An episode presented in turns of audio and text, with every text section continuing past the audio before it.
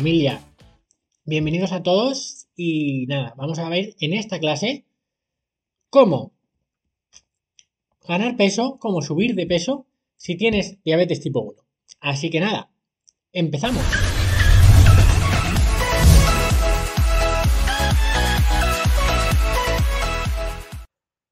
Genial familia, pues ya estamos por aquí y, nada. Lo primero que, hoy vamos a ver un poco todo relacionado con, la ganancia de peso, ¿no? Y, antes de nada, para entender cómo funciona la ganancia de peso, cómo, cómo tanto la ganancia como la pérdida que hay al inicio. Genial. Vale, me decís por aquí que, que no se escucha confirmarme que se escucha en, el chat. Y nada, vamos a hablar de, bueno, de la, propia ganancia y la pérdida de peso, ¿vale? Y para, para entender un poquito esto, lo que tenemos que entender es cómo se produce... No se escucha. Me decís que no se escucha. Pues, un momentito. Eh, a ver.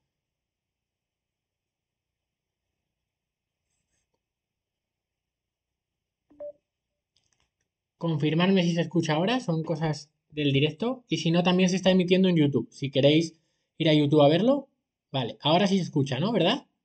Genial. Bueno, pues como decía, hay que entender qué pasa en la diabetes, ¿no? Porque todo el mundo tiene un lío. ¿Qué pasa con la diabetes? ¿Se gana peso? ¿Se pierde peso? Hay, hay, personas que dicen, no, si yo con la diabetes he perdido peso, si yo he ganado peso. Hay como un montón de contraposiciones y hay que entender bien eh, ¿Qué pasa aquí, no? Porque algunas personas ganan peso y otras pierden peso. Mira, lo que tenemos que entender antes de abordar, abordar todo el proceso de ganar y recuperar peso, pero de forma saludable, mirad, tenemos que ver cómo sucede, ¿no? lo que pasa con la, con la pérdida de peso en la diabetes, tenemos que entender que tanto en la diabetes tipo 1 como en la tipo 2, si se descontrola, es decir, si no nos la han diagnosticado a tiempo y hay unos niveles muy altos de la glucemia se descontrola mucho y hay niveles muy altos de 300, de 400, de 500, niveles desorbitados, siempre se va a producir una pérdida de peso. ¿Vale? Sí, siempre.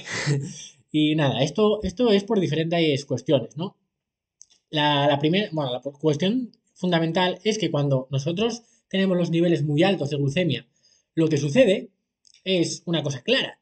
Sucede que no puedes introducir nutrientes a... no puedes aprovechar esa glucosa eh, que bueno, que estás suministrando con la dieta y por eso tienes la glucosa en la sangre alta.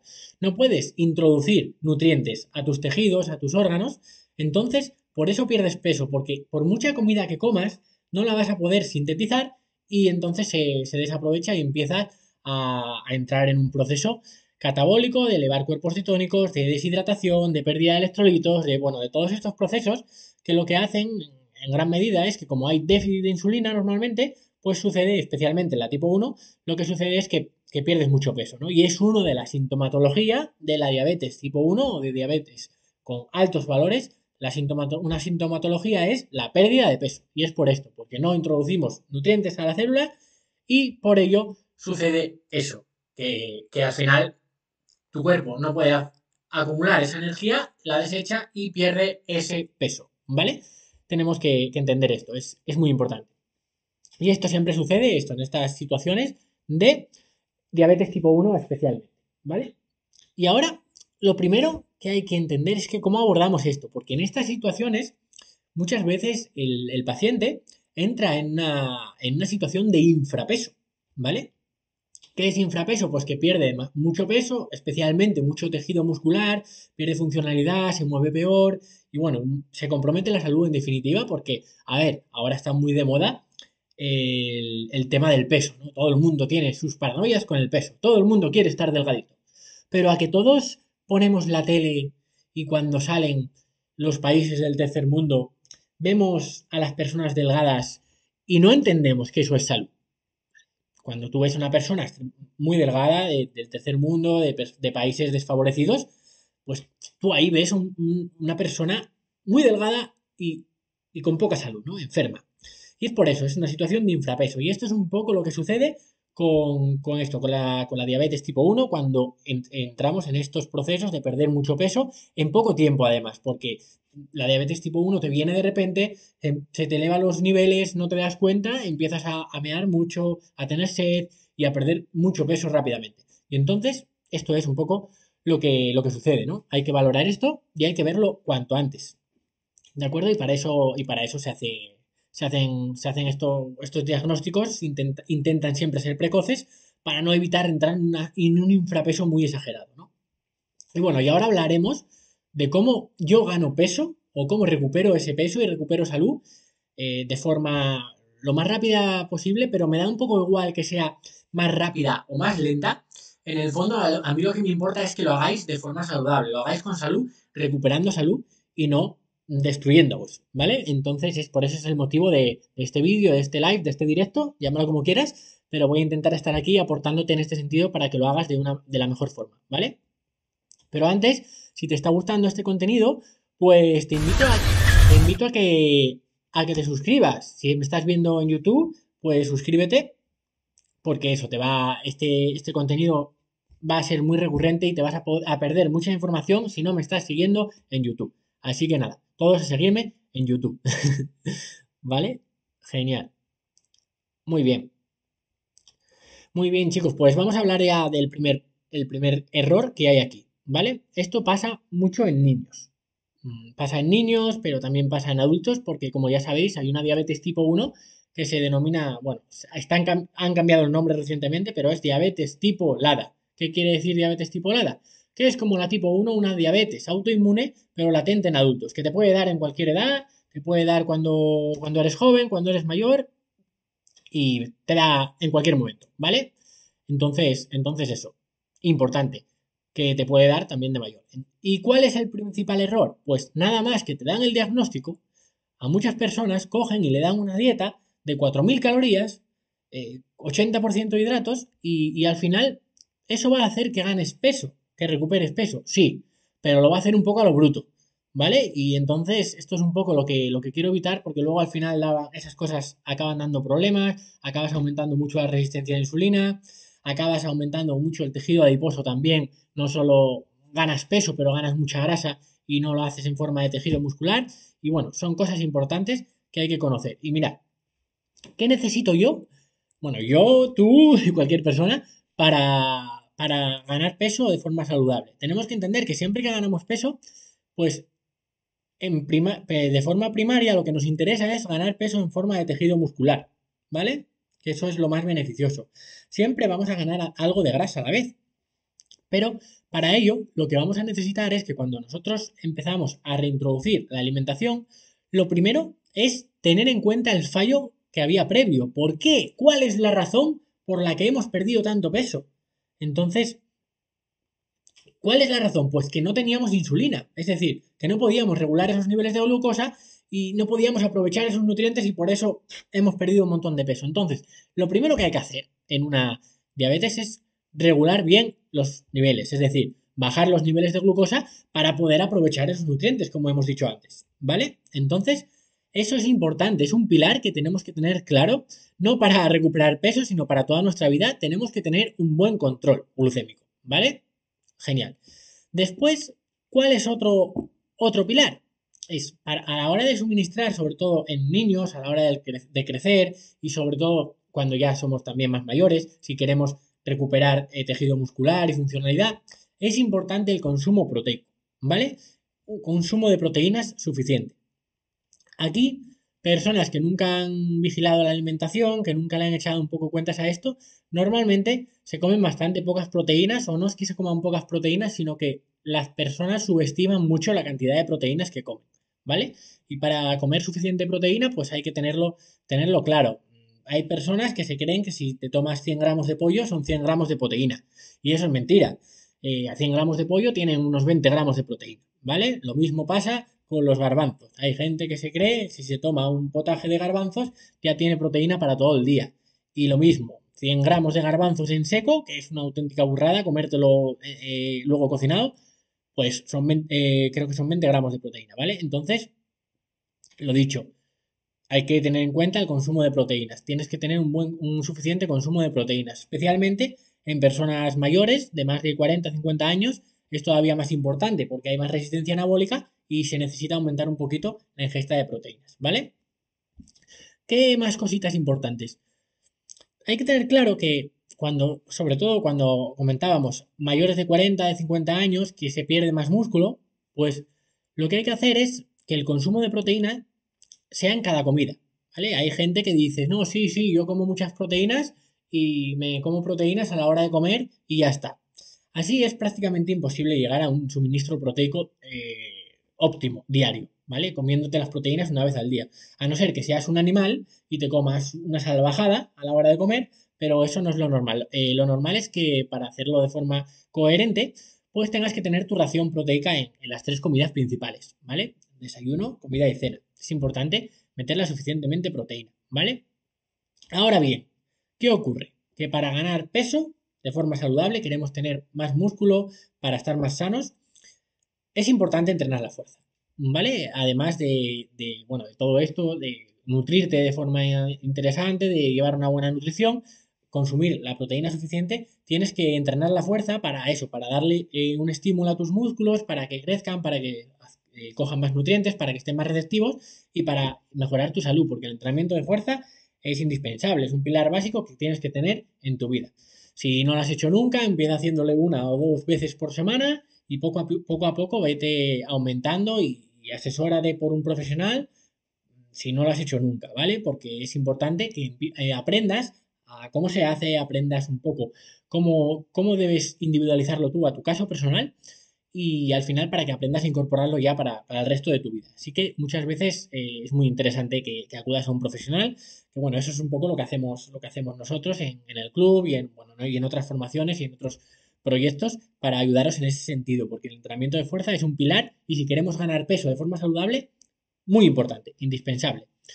Después, muchas personas Aquí hay que entrar en contexto, ¿vale? También para ganar peso tenemos que tener claro que nos va a ayudar el tener un tratamiento de insulina exógena, ¿de acuerdo? Porque la insulina al final es una hormona anabólica y ayuda a la ganancia de peso, ¿vale? Y a la ganancia de grasa en sí. Entonces, tenemos que apoyar a todo esto, al entrenamiento de fuerza, al consumo de proteína suficiente, con un pequeño superávit calórico. Es decir, si quieres ganar peso, necesitas comer energía. Necesitas tener un buen suministro de energía. ¿Vale? Entonces eh, tienes que comer lo suficiente. Y hay que, muchas veces hay que volver a acostumbrarnos, reeducarnos a ir comiendo cada vez un poquito más. ¿Vale? Si queremos ganar peso. Siempre que sean alimentos saludables, pero esto es un poco lo que hay que hacer.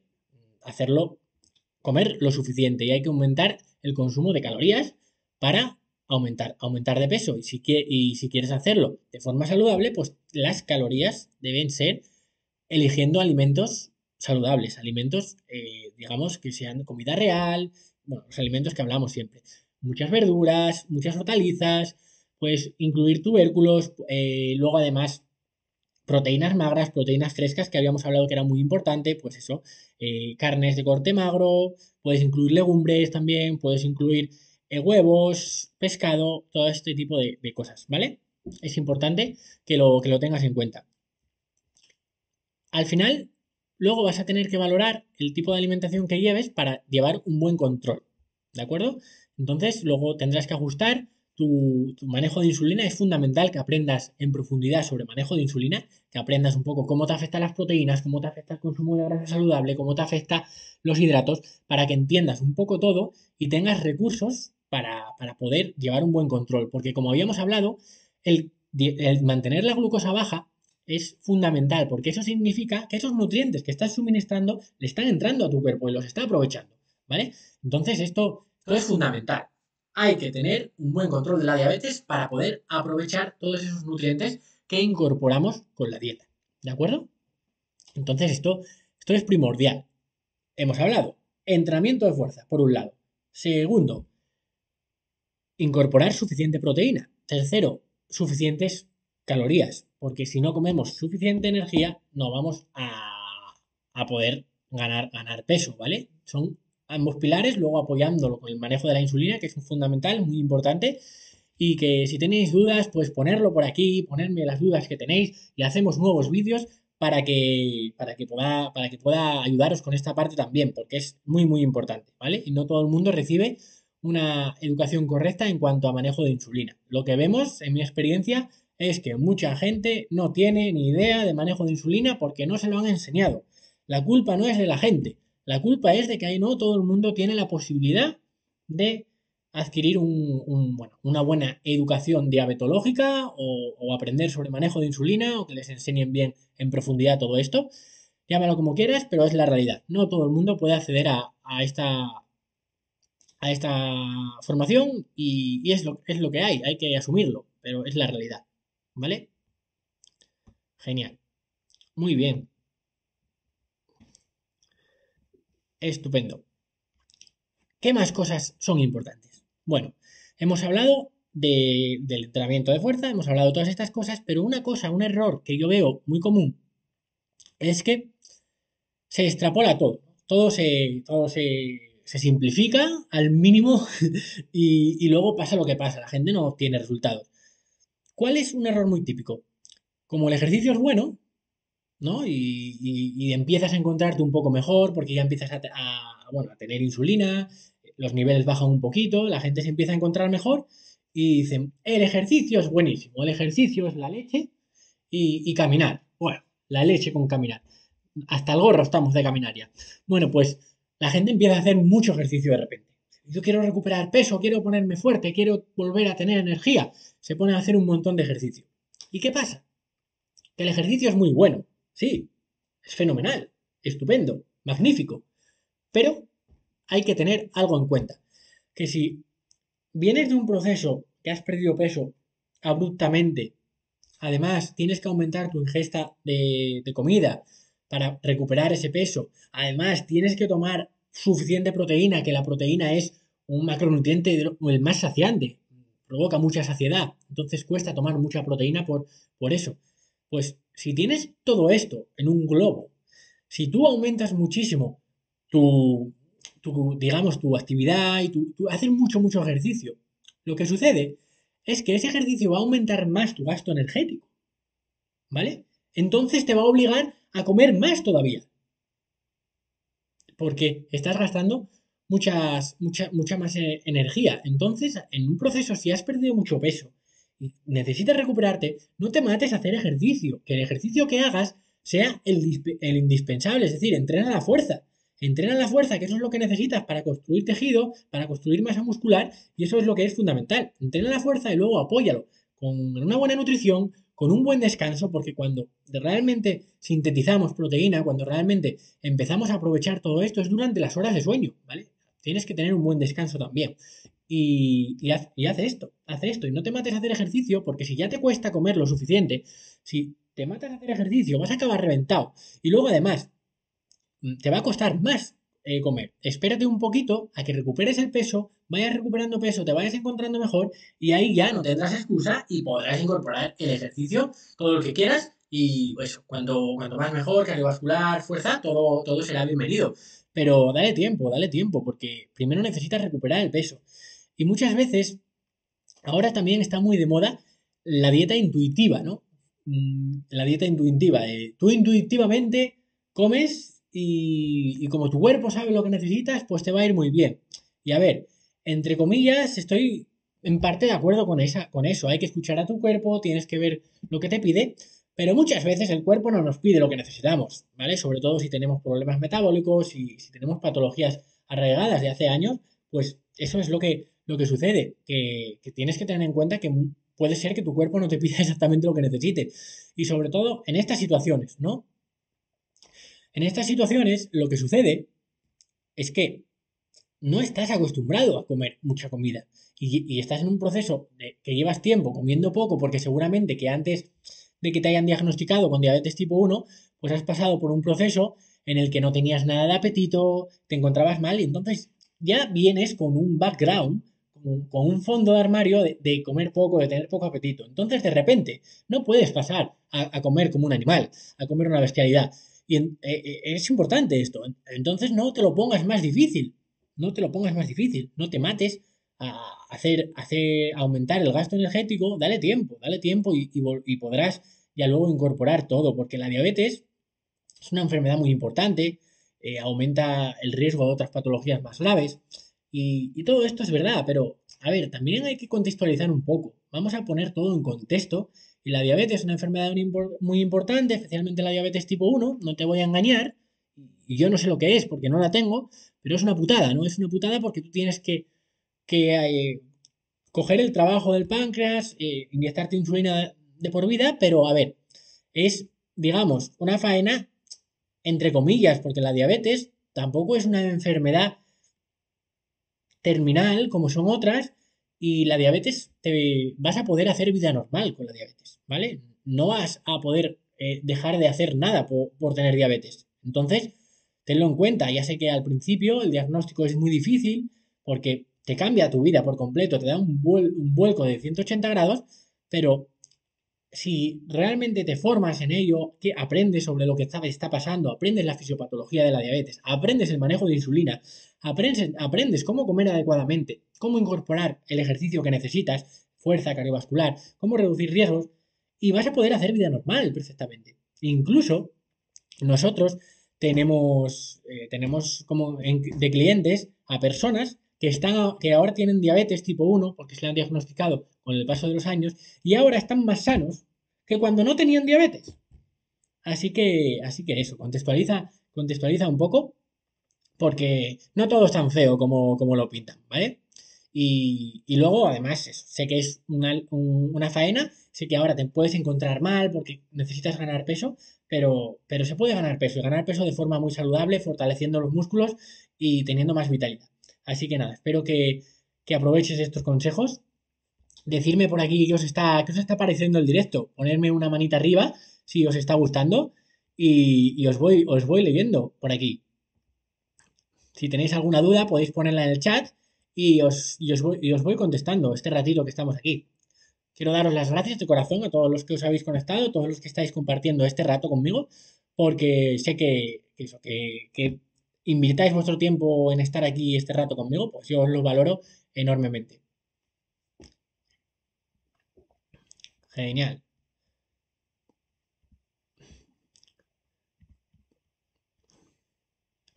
Pues os voy leyendo por aquí. ¿Qué os parece? Veo que muchos me gustan. Genial, pues muchas gracias por los me gustas. Comentarme, ¿qué os está pareciendo este directo? Del 1 al 10, ¿qué os parece? voy leyendo. Genial. Voy a comentar otros errores típicos que, vemos en, bueno, en, personas, en personas con diabetes tipo 1 y es, eso. El, al final, el tema del manejo de la insulina es importantísimo. Pero quiero, quiero comentaros que, a ver, tenéis que tener claro una cosa. Hay muchos mitos en la diabetes tipo 1, en la tipo 2, es que hay, mitos por todos lados, en la pérdida de peso, en la ganancia de peso, en el músculo, en el fitness, en, todo. Hay un montón de mitos. Y mirad, tenéis que tener claro que, por ejemplo, parece pensar que, que la mejor idea cuando queremos ganar peso es comer muchísimas calorías y cosas que tengan un montón de calorías. Y realmente tampoco es así, porque crear superávits muy bruscos tampoco, tampoco es interesante. Y un error muy típico que, vemos es que se, pone a la gente a comer a todas horas. Por ejemplo, en diabetes tipo 1, a no ser que seas un deportista de élite, esto no te va a interesar. Y es que te dicen, tienes que comer seis veces al día. Eh, desayuno, media mañana, comida, eh, merienda, cena y, antes de dormir otra vez te tomas el no sé qué. Eso es una burrada porque ahí eh, estamos, estamos un poco perdidos en ese sentido. Porque, por un lado, aunque comer más veces te va a permitir meter más kilocalorías, eh, porque, porque cuanto más veces comas, más probable es que comas más calorías. Ese es el problema muchas veces que hay en la pérdida de peso, ¿no? Que se cree la gente que por comer más veces va a perder más peso y, y muchas veces es al contrario. Pero mirad, una cosa que pasa es que no es que esté mal comer cinco veces al día o seis, pero hay un problema hay un problema en la diabetes tipo 1 y es que no sé si lo sabíais, es que parece que esto no lo cuentan a la gente. Tú no puedes aplicar insulina rápida en menos de dos horas. Es decir, tú no puedes coger y si no han pasado dos horas, tú no puedes volver a aplicarte insulina rápida. ¿Vale? Y muchas veces hay personas que acaban con trastornos enormes y con obsesiones con la insulina, con una mala aceptación con la patología enorme, porque tienen, como están comiendo todo el día, están pinchándose todo el día. Y eso te hace perder una calidad de vida enorme. Y mirad, un fallo muy típico es que la gente está comiendo todo el día, ¿no? Sobre todo, claro, cuando vienen de un infrapeso, pues eso, lo que habíamos dicho, seis o siete veces comiendo al día. ¿Qué ocurre? Que si de una comida a otra, si de la merienda a la cena, no, no han pasado dos horas, no te puedes volver a inyectar insulina, porque si te inyectas insulina, se va, se va a apilar, se va a juntar el efecto de la insulina anterior, que tienes todavía en sangre, con la que te acabas de inyectar. Y eso te va a causar una hipoglucemia, una hipoglucemia, una hipoglucemia bestial, y eso va a empeorar tu control a la larga, porque vas a estar en un vaivén de picos que, no te beneficia, porque va a empeorar el control. Y si empeora el control, la glucosa sube, eh, tienes más resistencia a la insulina, y luego, ¿qué pasa si se descontrola la diabetes? Venga, decírmelo, decírmelo. Ponme un comentario, dime qué pasa si se descontrola la diabetes.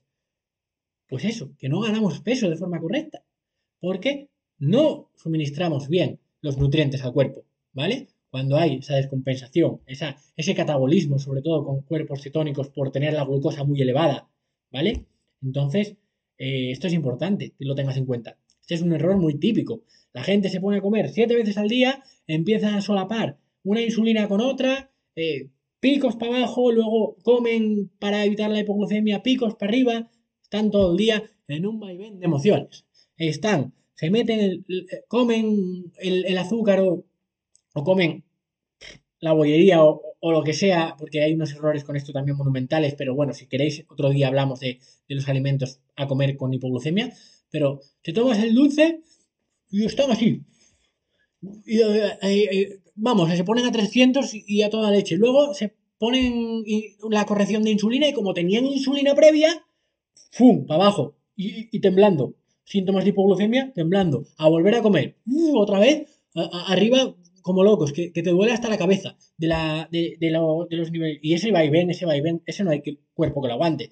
Ese vaivén, esa calidad de vida que se pierde por no hacer las cosas bien, porque tú puedes suministrar la misma comida, perdón, la misma ingesta de energía, es decir, las mismas calorías, las puedes suministrar tanto en tres veces como en cinco. ¿Vale? Eh, pero claro, si lo haces en tres veces, va a ser más fácil el manejo de insulina. Porque van a pasar más de dos horas de una comida principal a otra. Entonces esto, esto tenerlo, tenerlo en cuenta. Ya está aquí el episodio de hoy. Espero que te haya gustado. Y nada, si no estás, si no has recibido el ebook, entra en el enlace que te he dejado en las notas porque quiero que tengas este ebook. Lo he preparado con mucho cariño y, nada, descárgatelo y recibe también toda la información que damos cada martes, cada martes glucémico eh, en el email, que sé que también te va a ayudar mucho de verdad. Así que nada, familia, mando un abrazo enorme. Déjame una reseña positiva y un comentario en iTunes o en iBox, donde me estés escuchando. Y te mando un abrazo enorme. Hasta la próxima semana. Adiós.